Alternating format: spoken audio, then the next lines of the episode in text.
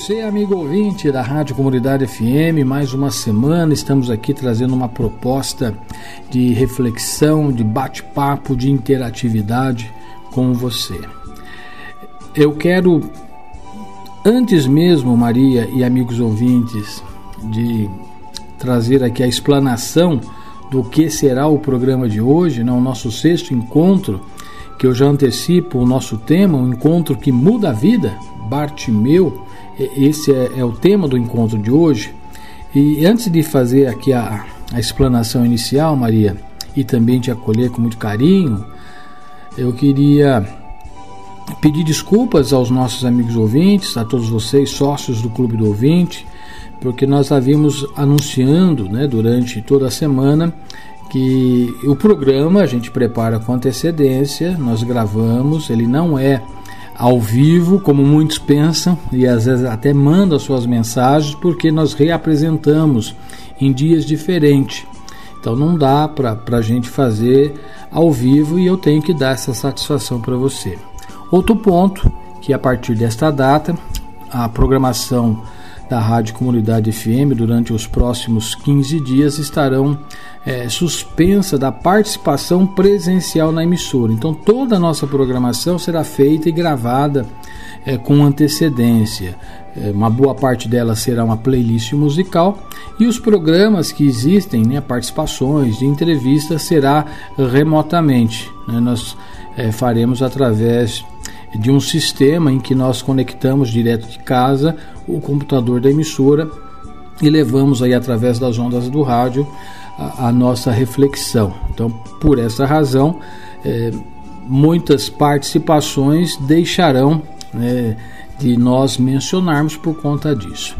E o programa de hoje, Maria e amigos ouvintes, como eu disse, eu peço venha a todos vocês, você, amigo ouvinte, você que é sócio do Clube do Ouvinte, você que interage conosco, que eu quero reservar e fazer essa homenagem ao nosso colaborador que não venceu a doença da Covid-19, o maestro Faria, que às sextas-feiras e domingos, isso semanalmente, há dois anos, é, fazia o programa juntamente com outros músicos. E hoje, então, eu queria reservar esse compromisso dessa homenagem aos familiares da família Faria. E como eu disse, é um encontro que muda a vida. E vamos falar um pouquinho sobre a leitura orante da Bíblia, né, que é a proposta para os próximos programas falar um pouquinho sobre isso, porque nós estudamos a, a Bíblia, né? A Maria, inclusive, tem aí uma, uma vasta experiência nessa área, né, Maria? E para compreender melhor a mensagem, mas ela não é só um livro né, que nos permite ter mais conhecimentos, ela é principalmente um espaço onde somos convidados a conversar com Deus. Por isso, eu queria fazer um convite já para você para interagir com a gente, né? Deixa preparado. Eu tenho certeza que você na sua casa tem uma Bíblia, então pega, pega a sua Bíblia. É, provavelmente você tem uma vela. Né? Então, então, vamos interagir. É, eu sei que é, que é um momento difícil, é, que você está aí nos seus afazeres, mas dá uma reflexão junto com a gente, né? Dá uma paradinha aí no que você está fazendo. Né? Se não for possível, mas prepare um lugar com carinho, próximo ao seu rádio, ao seu aplicativo, a Bíblia e também uma vela.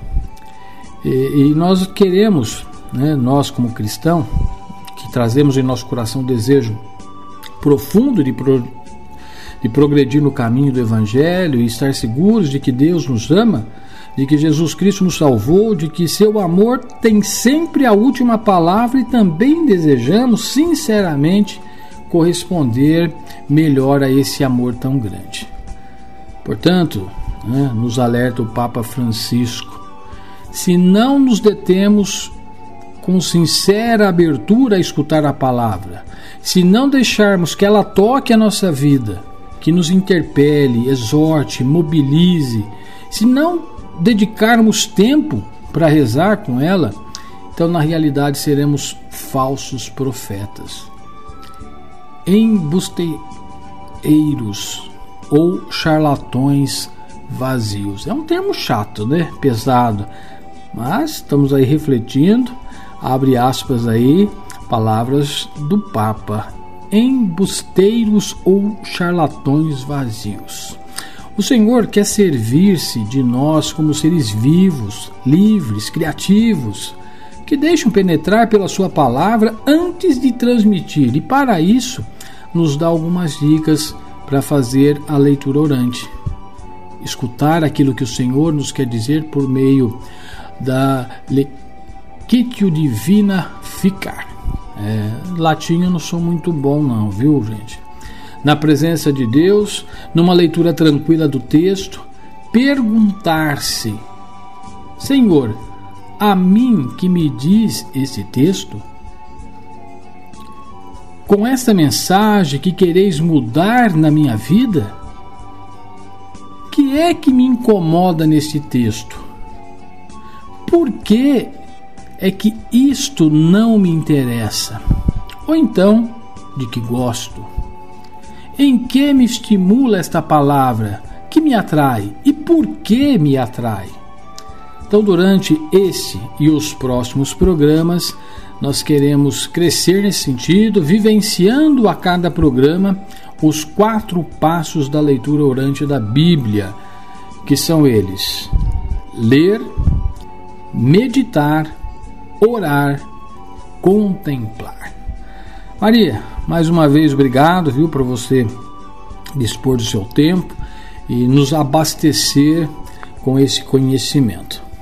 Seja mais uma vez bem-vinda e bom dia. Bom dia, Paulinho. Bom dia a todos. Louvamos e bendizemos a Deus a graça de estarmos mais uma vez reunidos para juntos rezarmos e refletirmos a Sua palavra.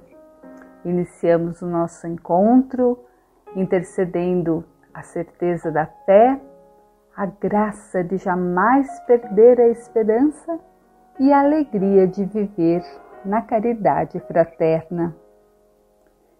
Com a leitura orante da Bíblia, nós queremos propor hoje para vocês um conhecimento maior da palavra, porque o mundo está só sedento de pessoas falando de Deus o dia inteiro, mas ele está sedento de pessoas que mostrem com a própria vida que Deus faz diferença na vida delas.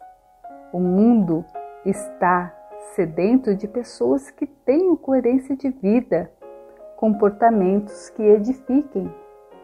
E isso vai exigir de cada um de nós uma grande familiaridade pessoal com a palavra de Deus. Não basta só conhecer o aspecto linguístico ou exegético da palavra, sem dúvida isso é necessário, mas é preciso também que nós possamos nos abeirar da palavra com o coração dócil, com o coração orante, a fim de que essa palavra penetre a fundo nos nossos pensamentos, nos nossos, nos nossos pensamentos e possa gerar em nós uma nova mentalidade. E depois também é preciso verificar se está crescendo em nós o amor por essa palavra que nós anunciamos. Então, o convite para vocês, meus irmãos, que hoje nos ouvem, nos acompanham e vão rezar conosco essa palavra, essa palavra é para que vocês possam aceitar o convite do Papa Francisco que nos convida a ser depositários, arautos e servidores da palavra de Deus. Depositários, porque nós, tudo que nós vamos ler e refletir tem que ser depositado em nosso coração. Arautos, porque nós não devemos só deixar depositados, mas devemos proclamar essa palavra com os nossos lábios e servidores dessa palavra, porque aquilo que nós proclamamos com os nossos lábios tem que ser vindo do nosso coração, daquilo que a palavra semeou em nosso coração. Então, o convite para cada um de vocês hoje é para que nós possamos realmente fazer uma leitura orante da palavra de Deus. Por isso, juntos dizemos, em nome do Pai, do Filho e do Espírito Santo. Amém. Começamos este encontro entrando em relação com o Espírito Santo. Hoje, o Evangelho vai falar de um encontro que muda a vida. Nós podemos, a cada dia, reconhecer Deus que vem ao nosso encontro e, no, e nos leva por caminhos novos, inesperados. Então pedimos que vocês já entrem em clima de oração e vá repensando a sua vida. Repense neste dia. Será que Deus passou? Escutou a sua voz? Deu-lhe uma luz especial para que você possa enxergar melhor o seu caminho, a sua vida? Nesta experiência de encontro com a palavra, procure reconhecer a presença dele hoje na sua vida. Agradeça-lhe no silêncio do seu coração por essa, por essa oportunidade de estarmos juntos. Agradeça por todas as vezes que Ele se fez presente em sua vida, que Ele iluminou o seu coração.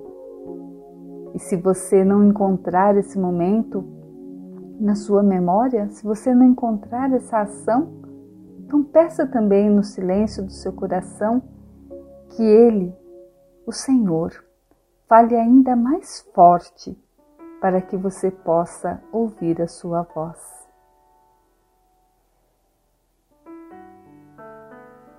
Invocamos então a presença do Espírito Santo, dizendo todos juntos: Glória ao Pai, ao Filho e ao Espírito Santo, como era no princípio, agora e sempre.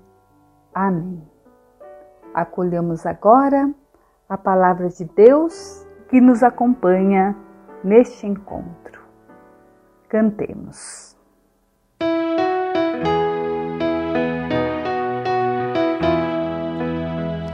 É uma luz tua palavra, é uma luz para mim, Senhor.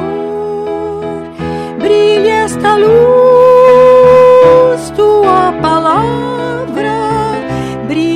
tanta luz em mim, Senhor. É uma luz tua palavra, é uma luz para mim, Senhor.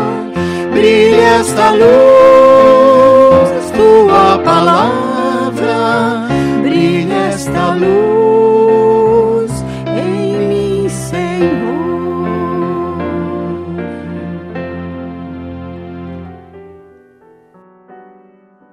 Bem, vamos começar a mergulhar nos passos. E eu convido a você, portanto, com a sua Bíblia, a sua vela, e vamos aí para o primeiro passo, que é ler. E vamos proclamar o texto de Marcos, capítulo 10, versículo 46 a 52. Naquele tempo, chegaram a Jericó. Ao sair de Jericó com os seus discípulos e grande multidão, estava sentado à beira do caminho, mendigando o cego Bartimeu, filho de Timeu. Quando ouviu que era Jesus, o Nazareno, que passava, começou a gritar: Filho de Davi, Jesus, tem compaixão de mim. E muitos repreendiam para que se calasse. Ele, porém, gritava mais ainda: Filho de Davi, tem compaixão de mim. Detendo-se, Jesus disse: Chamai-o. Chamaram o cego, dizendo-lhe: Coragem, levanta-te, ele te chama. Deixando o manto, deu um pulo e foi até Jesus. Então Jesus lhe disse: Que queres que te faça? O cego respondeu: Rabi, que eu possa ver novamente. E Jesus lhe disse: Vai, a tua fé te salvou. No mesmo instante, ele recuperou a vista e o seguia no caminho. Palavra da salvação. Glória a vós, Senhor. Este, meus irmãos, é o primeiro passo da leitura orante da palavra. É justamente proclamar, ler, ouvir a palavra. Agora nós queremos que ela proclamada toque mais profundamente cada um de nós, ressoe mais forte em nosso coração. E como nós vamos fazer? Nós vamos permitir que, ao rever, ao escutar novamente cada um de cada um ou dois versículos dessa palavra, vamos permitir que ela nos provoque, para que ela possa fazer-se vida em nosso coração. Então, nós vamos pedir para que o Paulo repita novamente alguns versículos e, à medida que ele for proclamando, nós vamos refletindo sobre cada um deles. Chegaram a Jericó. Ao sair de Jericó com seus discípulos e grande multidão, estava sentada à beira do caminho, mendigando o cego Bartimeu, filho de Timeu. Maria, a primeira coisa que me chama a atenção nesse versículo é o fato de chegarem e já saírem é, sem sabermos o que ali aconteceu. Qual a intenção do evangelista e também como podemos analisar as características de Bartimeu? Vamos lá então, Paulo. Marcos é o evangelista que coloca Jesus sempre a caminho. E de modo especial nessa perícope, né, nesse trecho do evangelho que nós estamos refletindo, Jesus está a caminho, está em viagem rumo a Jerusalém.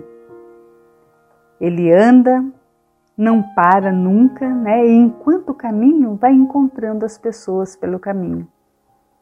Encontra pessoas, caminha com elas, as pessoas também querem caminhar com ele e também os seus discípulos vão estar sempre junto dele. Andam com ele, mesmo que ainda custem entender aonde este caminho os levaria. Mas é interessante nesse versículo 43, 46, perdão, que começa essa passagem, ele vai nos dar a indicação precisa de onde eles estavam. Chegaram a Jerusalém. E uma outra anotação chama atenção, como você disse, né? Porque Jesus, ao mesmo tempo que ele chega, já aparece em seguida no versículo que Jesus sai de novo de Jerusalém, juntamente com seus discípulos e uma grande multidão. Marcos não conta o que Jesus fez em Jericó. Ele não conta os seus ensinamentos, os seus encontros, os eventos nessa cidade, mas com certeza ele deve ter feito algo maravilhoso para reunir essa grande multidão. Quem sabe o que ele levou, o que levou né, todas essas pessoas para segui-lo? Nós não sabemos, né, na verdade, mas sabemos que naquele tempo tinha uma multidão de peregrinos provenientes de várias regiões que se reuniam para subir juntos para Jerusalém para a festa da Páscoa. Então muitos decidiram partir com Jesus e seus discípulos, mas Marcos não conta o porquê. Mas algo acontece quando eles estão saindo da cidade, né? Vai ter um encontro com a pessoa que se destacava da multidão, porque ali naquele caminho estava sentado à beira, à beira desse caminho, uma pessoa mendigando o cego Bartimeu, filho de Timeu. Então, duas coisas para a gente refletir, né? Primeiro, essa multidão. Quem era essa multidão? Como que nós podemos defini-la, né? São várias as pessoas que seguem Jesus. Muitos vão segui-lo por curiosidade, querem saber, querem conhecer quem é, aquele homem que tocava tanto a vida das pessoas. Outros eram pessoas doentes que esperavam a cura de Jesus, né? esperava que eles tocasse, os tocassem e os curassem. Outros ainda desejavam realmente se tornarem discípulos de Jesus, porque ele inspirava muito a vida das pessoas, né? Ele ensinava com autoridade, com sabedoria e outros também seguiam Jesus, e isso não poderia faltar, né? Para criticá-lo, para ver seus erros. Então, essas são algumas das características que representavam essa multidão. Lógico, nós poderíamos nominar outras pessoas aqui, mas vamos ficar com essas e vamos espelhar isso para a nossa vida, porque é importante nesse segundo passo da meditação, da leitura orante da palavra, é nos, nós nos espelharmos nessa palavra, nós nos questionarmos, né? Porque nós também um dia nos colocamos na viagem junto com Jesus e decidimos segui-lo. E a gente tem que se perguntar hoje por quê? Por que nós decidimos ser cristãos, nos tornarmos um outro Cristo? E hoje, por que é que nós continuamos seguindo Jesus? Por que, que nós continuamos a participar da sua igreja? E o que, que nós estamos esperando dele? Né? Toda a multidão tinha uma grande expectativa. Qual é a nossa expectativa em relação àquilo que Jesus pode nos dar? Nós seguimos Jesus por curiosidade? Porque esperamos dele uma cura? Porque queremos nos tornar seus discípulos? Ou será que nós estamos esperando uma oportunidade para criticá-lo. Reze em seu coração, em sua casa.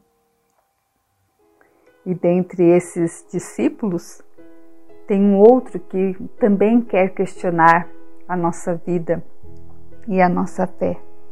Nesse caminho há a descrição de um homem que se destaca da, da multidão anônima. Marcos nos fala que seu nome é Bartimeu, que é muito significativo. Esse nome significa filho de Timeu. Bar significa filho. Bartimeu, filho de Timeu. O fato de Marcos nomeá-lo é algo muito importante, porque ele tem uma identidade. Bartimeu, qual é a identidade de Bartimeu? É ser um filho. Bartimeu filho de Timeu. Embora pobre, né, as características de Bartimeu que você perguntava. Pobre, mendigo cego, ele tem uma característica muito importante. Ele é um filho.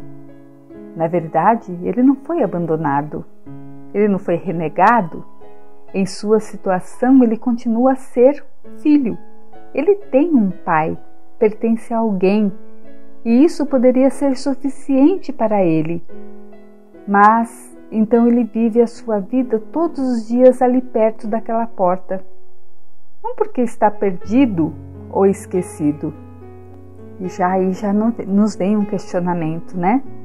A identidade de Bartimeu é pertencer a alguém. E nós, será que pertencemos também a alguém? De quem somos filhos? A sua identidade por qual relacionamento é dada? Como que você se sente em relação a Deus? Mas é interessante que algo está faltando, né, em Bartimeu. Ele é cego, então está lhe faltando a luz. Ele não tem luz, ele não vê, ele não distingue as coisas, ele não vive um sofrimento físico. Não há algo que lhe doa, mas algo está lhe faltando, que deveria ter, mas não tem. É uma carência, né? E as consequências dessa, dessa carência podem ser vistas nas seguintes expressões: porque ele está sentado à margem, à margem, mendigando. A cegueira impede a liberdade de Bartimeu. Você não vê, você não sabe para onde ir, você não pode andar. Do que Marcos nos descreve, né, a consciência de que algo lhe falta é realmente reavivada no momento em que ele ouve Jesus passar. Antes ele estava sentado, calmo, não falava, estava mudo. Mas Jesus passa e ele começa a gritar. A percepção da, da, da carência vai tornar-se ainda mais aguda quando ele percebe que a pessoa traz consigo uma plenitude. Não é uma pessoa qualquer que está se aproximando. E o espelhamento para nós é o seguinte, né? Qual é a pergunta que nós nos fazemos diante dessa palavra? Qual é a minha carência? O que é que nós estamos sentindo faltar na nossa vida? Qual é a parte escura e sem luz que está acontecendo conosco neste momento. Reflitamos enquanto nós lemos mais dois versículos dessa perícope. Quando ouviu que era Jesus, o Nazareno que passava começou a gritar: Filho de Davi, Jesus, tem compaixão de mim. E muitos repreendiam para que se calasse. Ele, porém, gritava mais ainda: Filho de Davi, tem compaixão de mim. O, o que Jesus nos ensina nesses versículos? Paulinho, antes de comentar o que nós podemos destacar destes versículos, é interessante completar, dentre as características de Bartimeu também, essa situação física, né, que ele se encontrava, porque a, a cegueira na verdade, como nós dissemos lá nas características, ela tira liberdade. A cegueira, naquele contexto que eles viviam, eles não tinham meios para ajudar os cegos e as pernas acabavam sendo paralisadas, né? E isso também era comparado, né? Nós podemos comparar na vida espiritual. Não ver o caminho faz muitas vezes você parar, Estar sentado, então, é uma figura daquele que não quer avançar, daquele que não quer crescer. Então, a carência da, da, da, da vida de Bartimeu, né, que era a luz, lhe faz pensar que ele não podia seguir em frente. é como câncer, né? De, de um lugar no corpo que, se não for curado, ele se espalha, se espalha para os outros. Então, fisicamente acontece assim: uma coisa pequena, ela pode chegar a bloquear tudo. Espiritualmente é o mesmo, né? Se você não vê, se você perde a luz, lentamente o seu corpo ficará paralisado. Se você não tem a luz, né, o risco é você parar na terra. Não apenas se bloqueia o caminho horizontal, como nós dizemos, né, nas estradas do mundo, mas também o caminho vertical, né, o, o nosso caminho em direção a Deus. Então é preciso pensar na nossa vida se nós estamos andando ou se nós estamos parados na margem de nossos problemas, das nossas dificuldades, né? Onde ele está? Onde Bartimeu está? Há uma contradição no lugar, né? Esse cego ele está sentado à beira da estrada. A estrada é lugar do caminho, é lugar de encontro, é lugar de busca, é lugar de esperança. Então pense o que significa estar na estrada, ter o objetivo à sua frente. Este homem, enquanto está sentado, está sem objetivo. Para ele, andar para a direita ou para a esquerda não, não faz diferença. Mas estando na estrada, o mendigo sentado é continuamente encontrado pelos que estão no caminho. É quem está a caminho que lhe dá do que ele precisa. É quem está a caminho que vê as suas necessidades e que o ajuda. Então, nesse estar na estrada do cego, nós percebemos a sua busca, a sua abertura. Né? Embora ele está ali parado, prostrado, ele busca alguma coisa, ele tem abertura, ele quer algo novo para a sua vida. Ele poderia ficar em casa, ele poderia recriminar a vida toda pela falta de visão. Ele poderia rejeitar a vida mas não, né? ele se coloca na estrada mesmo que não ande. Ele aceita o desafio de ser constantemente solicitado. Imaginar uma vida diferente, imaginar uma vida de viajante. Mas permanecer na estrada para um mendigo também é ficar à margem, é ficar à beira da vida, na marginalização, é estar lá em parte onde nem todo mundo vê você. Aqueles que andam no meio da estrada não o encontram, mas não pode ficar no meio, porque seria atingido pelas carruagens, pela pressa das pessoas. O cego está na, na, na estrada aceitando o desafio do encontro, mas sempre em uma situação de passividade. Encontrando só porque o outro o encontra só porque o outro vê. Então falta aquele primeiro passo, né? Ele está esperando pelo coração aberto dos outros. Olha que bonito isso. Então é importante a gente pensar, refletir sobre isso no que a palavra diz para gente, né? Será que eu também, né? Eu, você, Paulinho, vocês, meus irmãos que estão me ouvindo aí, será que nós também olhamos para o nosso caminho? Será que nós vamos ao encontro dos outros? Será que nos esperamos que os outros se aproximem, que se torne consciente de quem nós somos?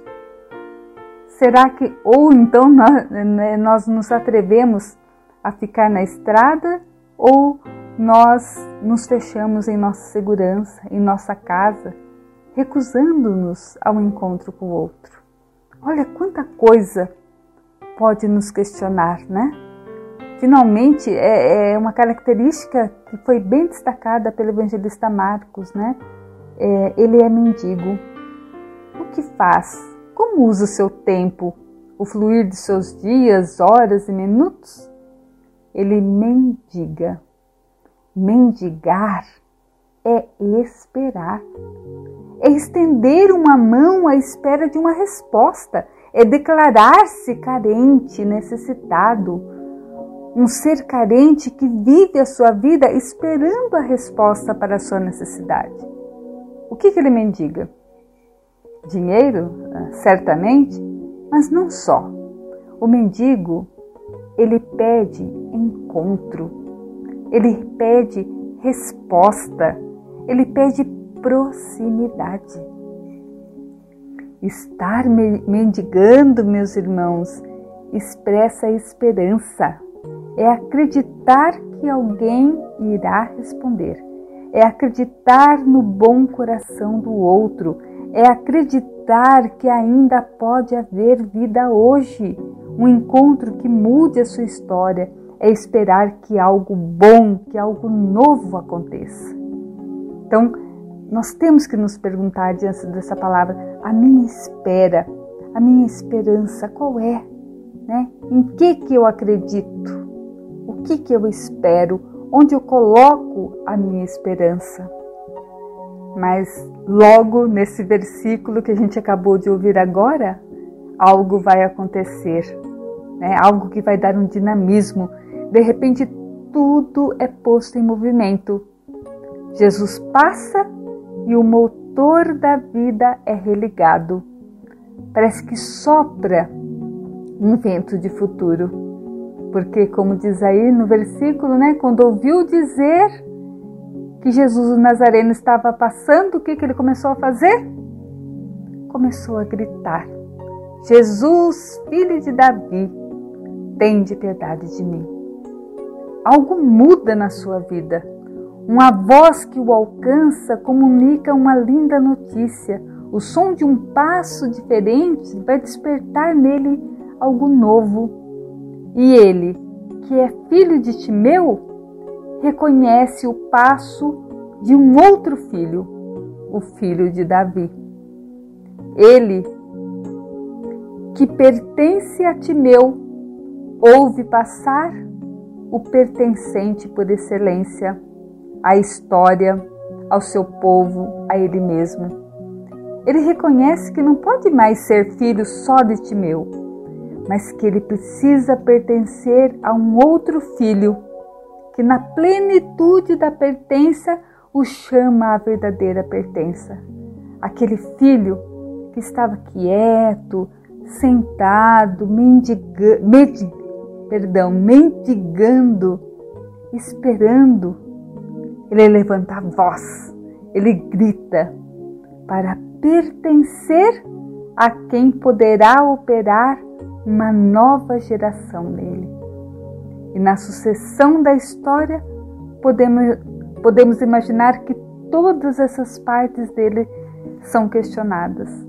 A sua identidade como filho vai per permitir reconhecer o outro como filho, a sentir a força que essa filiação lhe dá. A sua carência, a sua falta de visão reconhece em Jesus a plenitude que pode remover qualquer deficiência ele reconhece que em Jesus ele pode ter a misericórdia para com ele, ou seja, ele pode encontrar alguém que se compadeça, que chore com ele, porque aquele que está lá é a plenitude. Está na plenitude que sente o vazio do outro.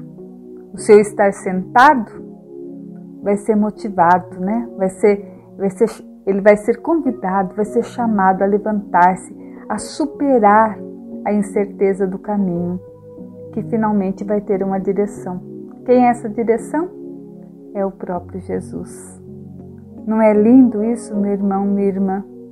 O seu estar à beira da estrada esperando por um encontro pela primeira vez dá o primeiro passo. Não é Jesus que vai em direção a ele, mas é o cego que vai em direção a Jesus e inicia um movimento físico, mas ao mesmo tempo um, um, um movimento interior. Não espera. O encontro é tão importante para ele que ele não pode continuar sentado.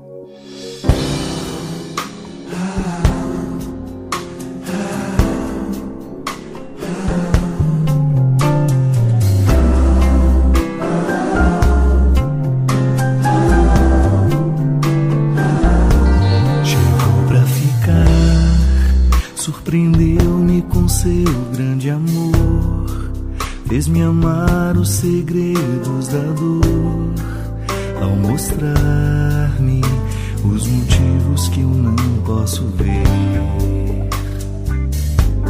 Olhou para mim e sorrindo pediu pra eu ficar.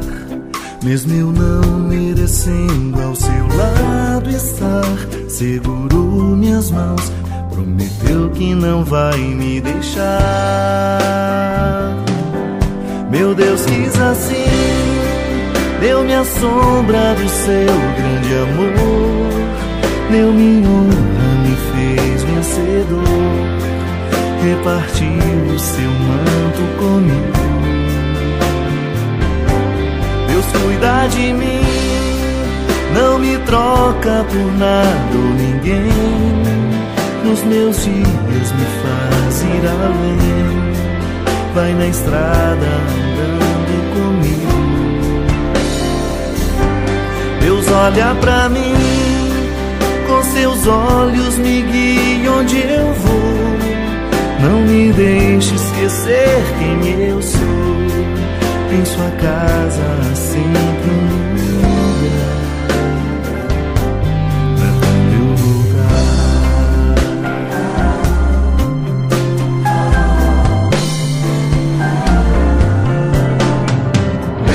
Força retira esse amor da minha alma. Não, não há nada que possa afastá-lo de mim. Meu Deus quis assim, deu-me a sombra do seu grande amor, deu-me honra, me fez vencedor, repartiu o seu manto comigo. Cuida de mim, não me troca por nada ou ninguém, os meus dias me faz ir além vai na estrada andando comigo.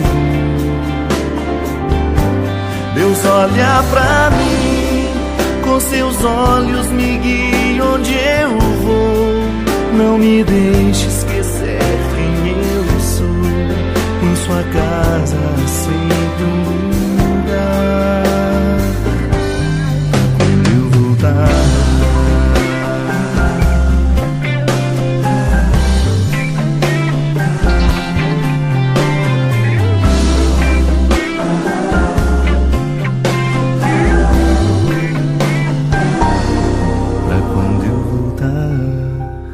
Detendo-se, Jesus disse: Chamai-o. Chamaram o cego, dizendo-lhe: Coragem, levanta-te, ele te chama. Maria, o, o que Jesus nos ensina nesses versículos? Como nos encanta essa reflexão sobre Bartimeu, não é mesmo, meus irmãos? Como nos encanta esse seu ser mendigo esperando ele esperou durante anos, décadas, com esperança que algo novo acontecesse em sua vida. Mas olha que interessante, essa novidade não vai entrar em suas mãos como uma simples moedinha de esmola. Não. Ele vai chegar ao seu coração como uma semente que explode na terra e floresce. E o grande milagre do encontro vai surpreender. Por quê? Porque Jesus, que poderia se aproximar e fazer dele tudo, ele faz de Bartimeu o protagonista da sua vida. Ele faz com que ele se levante, o faz andar, o faz chegar ao centro e lhe faz expressar os seus desejos mais profundos. E que bonito isso também, né? Jesus Além disso, ele também faz com que os outros que poderiam fazer calar, também ele faz com que os outros, com os outros possam se aproximar de Bartimeu e motivar que ele tomasse a coragem de levantar-se para ir ao encontro de Jesus. Que bonito isso, né? Jesus passa por Bartimeu e é lógico que o viu porque nada passa despercebido por Jesus. Mas a, a mudança de Bartimeu dependia da sua vontade. O grito angustiado e ao mesmo tempo cheio de esperança daquele homem vai ressoar no coração de Deus. Jesus o escuta e percebe a sua, a sua insistência. Jesus para e ordena aos seus discípulos, os mesmos que, que o repreenderam, que o chame. Jesus quer que Bartimeu vá até ele. Não basta gritar, não basta suplicar, é preciso sair de si e ir até Jesus. Os discípulos que no início repreenderam Bartimeu, agora a pedido de Jesus, vão chamá-lo. Chamam-no para o verdadeiro encontro. Bartimeu, pela primeira vez na sua vida, desejou mudar a sua sorte e, sinceramente, de coração desapegado de seus problemas, ele quis ser curado. E os discípulos então vão dizer a ele: Coragem, levanta-te. Ele te chama. Coragem quer dizer, seja bravo, seja ousado, seja constante, seja perseverante, não tenha medo de lutar pelo céu, tenha confiança. Levanta-te, sai da margem e entra no caminho, ande, movimente-se, faça a sua parte, levante-se. Significa erguer-se física, moral, ética e espiritualmente, meu irmão. Aquele que se levanta abandona uma posição provável de prostração deixa uma posição para assumir a outra, assumindo uma postura de prontidão, de capacidade, de responsabilidade. E o convite é: Ele te chama. Nós te repreendemos, mas Ele não. Ele percebeu a sua necessidade. Ele quer te ajudar. Lindo demais isso, não é? Deixando o manto, deu um pulo e foi até Jesus. Então Jesus lhe disse: Que queres que te faça? O cego respondeu: Rabi, que eu possa ver novamente. E Jesus lhe disse: Vai, a tua fé te salvou. No mesmo instante, ele recuperou a vista e o seguia no caminho. Maria, o, o que, que nós aprendemos de Bartimeu com estes versículos? Ah, como nos inspira né, essa, essa história de Bartimeu, como nós aprendemos com ele. É inspirador realmente a sua história para a nossa vida, porque como nós dizíamos, Jesus ele lhe faz expressar os seus desejos mais profundos ele vai perguntar a Bartimeu: O que queres que eu te faça? Vocês poderiam perguntar: Nossa, Maria, mas parece uma pergunta inútil, né? Quase retórica, feita a um homem cego. Mas entendemos, esse cego não precisava apenas de visão, ele precisava de um objetivo, ele precisava de uma estrada, ele precisava de uma, de uma meta, Mestre, que eu veja. A Bíblia de Jerusalém traduz Rabuni, que eu possa ver novamente. Repito, Rabuni, que eu possa ver novamente. Não foi apenas que eu veja, mas novamente. Um detalhe muito interessante e importante, porque o cego já tinha uma luz, um caminho, uma estrada, mas o perdeu. Então ele pede novamente poder voltar à vida. E Jesus vai dizer para ele: Pai, a tua fé te curou. Vai, a tua fé te curou. No mesmo instante, ele recuperou a vista e seguia Jesus pelo caminho. Tua fé te curou. Você acolheu o desafio do primeiro passo, da possível novidade, e imediatamente o milagre acontece. Da visão, não nova, mas antiga, e seguia Jesus pelo caminho. Meus irmãos, milagre de luz, e milagre do caminho. O cego, que não é mais cego, começa a seguir Jesus. E o filho de Timeu deixa sua casa para pertencer a outra pessoa, o filho de Davi.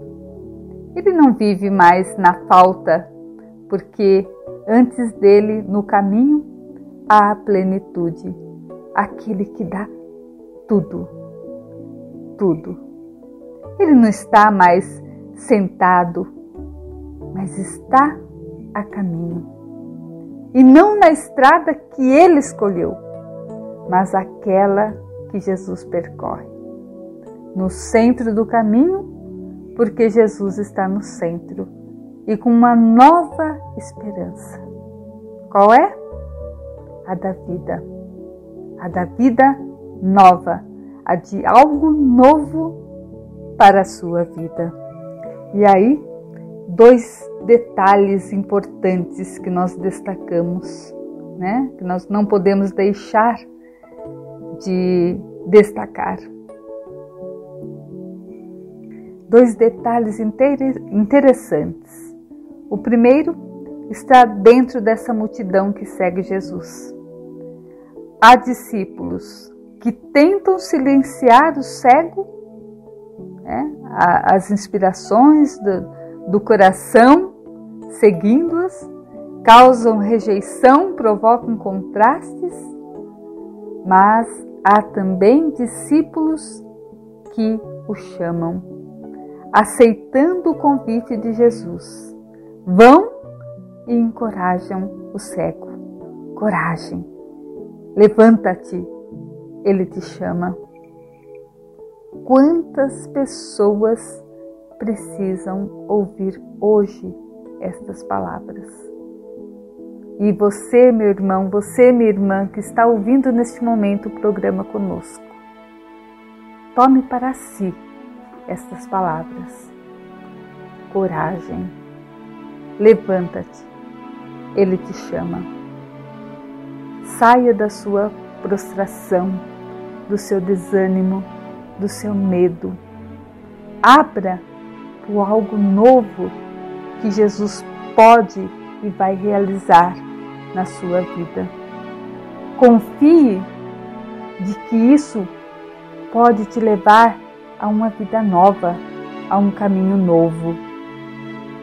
Não espere nem mais um minuto né, para que tudo isso se realize, se concretize na sua vida, na sua vida física, na sua vida espiritual, na sua vida de fé. E aqui a gente pode fazer um outro espelhamento, né? Quem somos nós nessa multidão? Na relação aos nossos irmãos que vivem a situação do cego. Será que nós somos aqueles que tentam apagar a esperança ou aqueles que a reacendam, que a reacendem, né? E encorajam. E o segundo detalhe, o manto. O cego jogou o manto fora, deixou-o na beira da estrada, aquele manto que o cobria, protegendo-o, aquecendo-o. O manto é velho. A nova vida pede que você deixe a velha segurança e se abandone. Deixe livre o que o faz desajeitado, o que lhe impede de andar. Só sem manto você poderá ouvir o chamado de quem é sua verdadeira segurança e proteção. O manto era tudo o que o mendigo tinha para se proteger. Era sua riqueza, o seu alento, a sua esperança.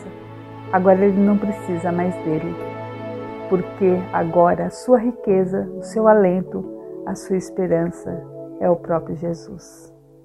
E nós nos perguntamos, né?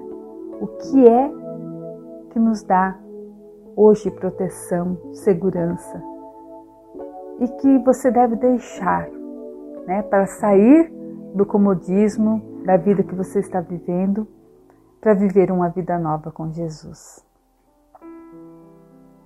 E a pergunta que a gente faz nesse, nesse último espelhamento é isso: será que eu percebo a voz de Deus passando na minha vida? O que tenho que deixar para ir ao encontro de Jesus?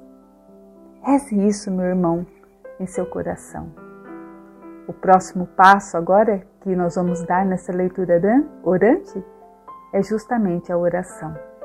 Então eu convido você, meu irmão, minha irmã, que acompanhou até esse momento essa oração, essa reflexão dessa palavra.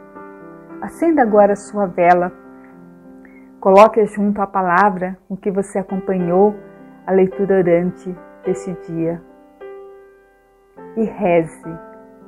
Reze para que Jesus faça algo novo acontecer em sua vida.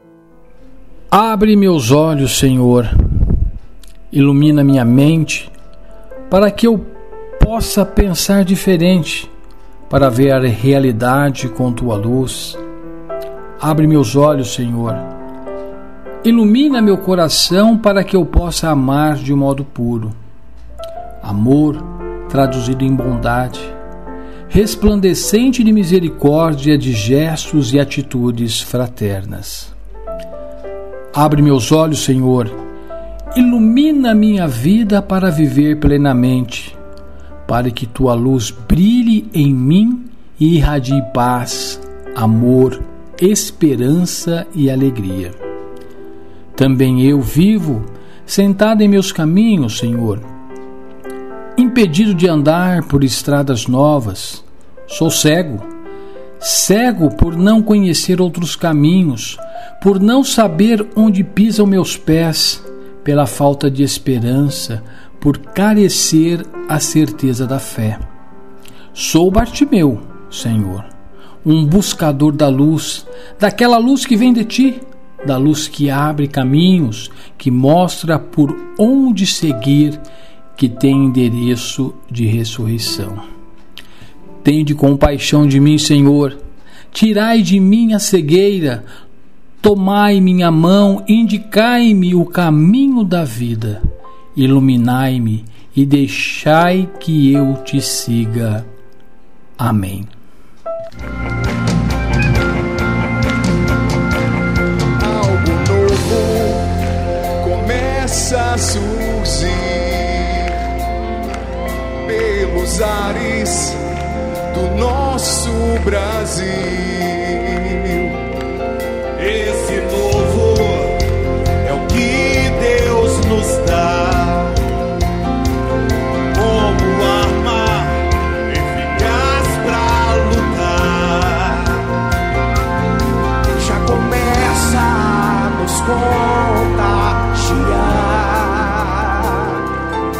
Pois foi dela que Deus quis usar.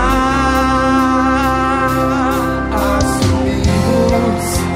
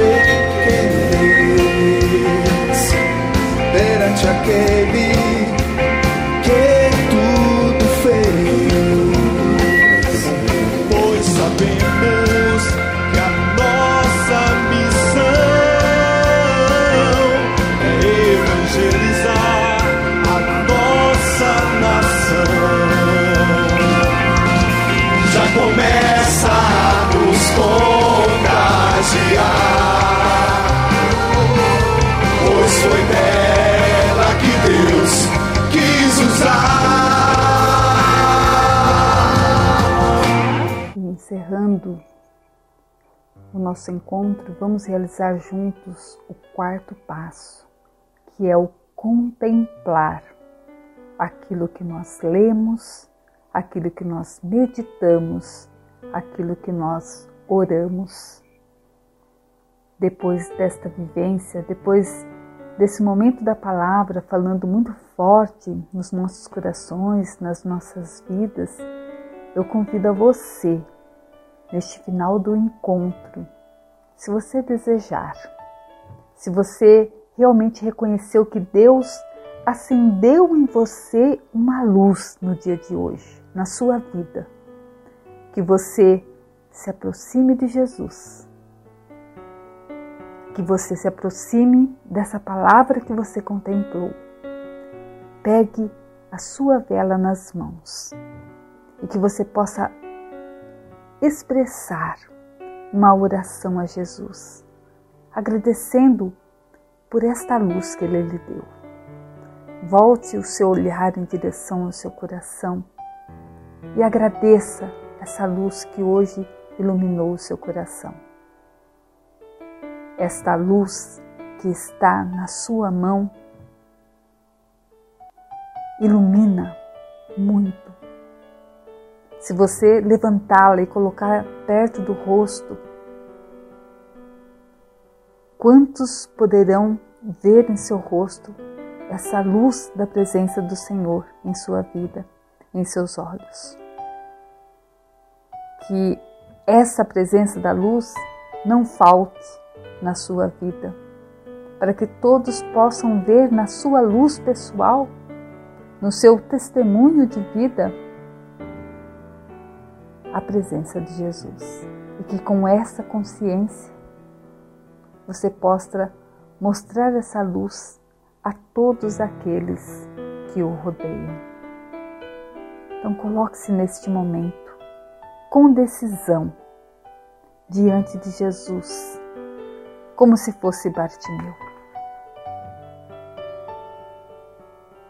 Feche os olhos se você puder neste momento porque Jesus quer falar com você como se fosse com o próprio Bartimeu. E Jesus lhe diz neste momento: Meu querido Bartimeu, o que tem te causado cegueira? Eu me preocupo contigo.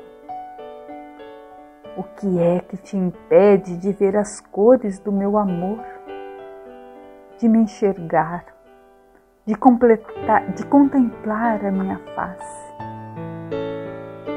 Por onde você tem andado, Bartimeu? Por onde você tem andado às apalpadelas? Vem a mim, vem a mim, Bartimeu. Dá-me tuas tristezas, tuas dores, o teu coração, o teu olhar. Dá-me tudo, diz o Senhor. Que queres que eu te faça? Responda a Ele, no íntimo do seu coração, como quem tem fé, como quem crê.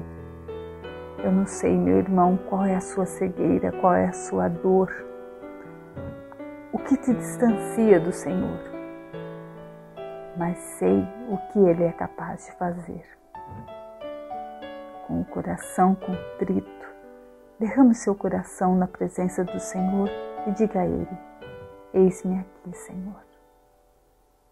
Eis-me aqui, Senhor. Realiza em mim algo novo. Realiza em mim uma obra nova. Não pare, meu irmão, não desista. Coloque nas mãos do Senhor a tua vida, a tua família, os teus amigos e deixe o Senhor conduzir. Siga perseverante. O grito de fé, meu irmão, pode mover o coração do Senhor. Acredite nisso. O grito de fé de Bartimeu moveu o coração de Jesus. O seu grito de fé também pode mover o coração do Senhor. Creia nisso com toda a esperança. Tua súplica cheia de, de fé, de esperança, move o coração de Deus. E Ele sabe distinguir um coração que grita por misericórdia. Coração, meu irmão, ninguém cala. Ele contemplou, ele contemplou o rosto de Jesus e o seguiu. Hoje, quantos são chamados, contemplam, mas não se decidem. Hoje existe um chamado para você. Não frustre esse chamado. Deixe que Ele te coloque de pé. Deus te chama dos muitos sagrados espalhados, espalhados por esse mundo, onde a vida é gerada pela palavra, pela oração, pela experiência pessoal com Jesus. Se não for assim, meu irmão, não há combustível para caminhar. Hoje, há uma multidão de partimeus paralíticos amarrados, sucumbidos. Jogue fora o seu manto velho. Dê um salto até Jesus. Faça uma experiência pessoal com Ele. Coragem. Levanta-te. Ele te chama.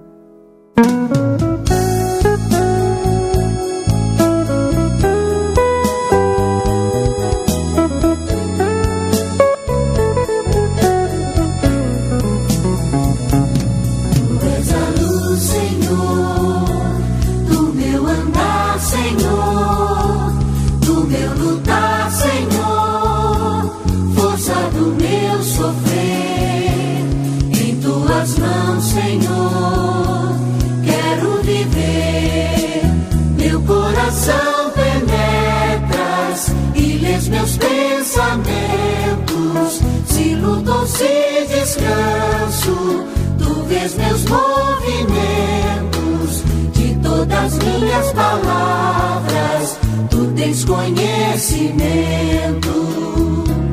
Tu és a luz, Senhor, do meu andar, Senhor, do meu lutar, Senhor, força do meu sofrer, em tuas mãos, Senhor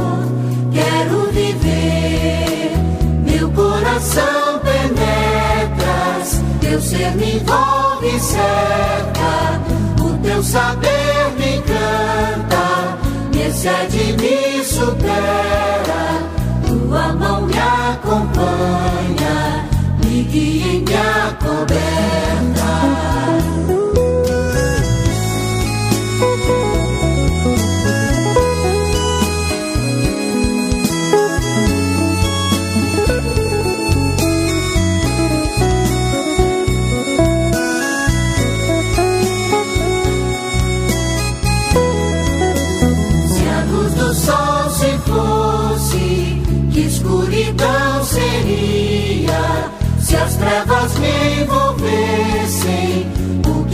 adiantaria pra ti, Senhor, a noite é clara como o dia.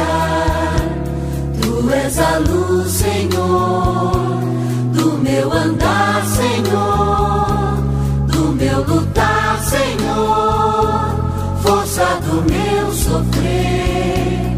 e tuas mãos, Senhor.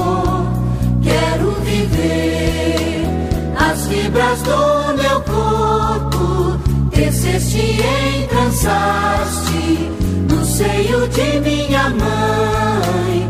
Bem cedo me formaste, melhor do que ninguém.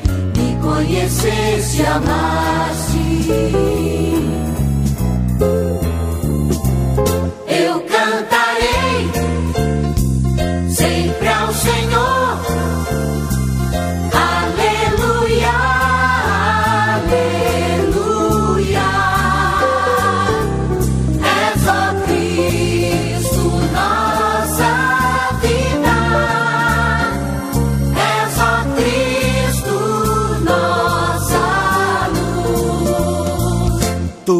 Aleluia, aleluia.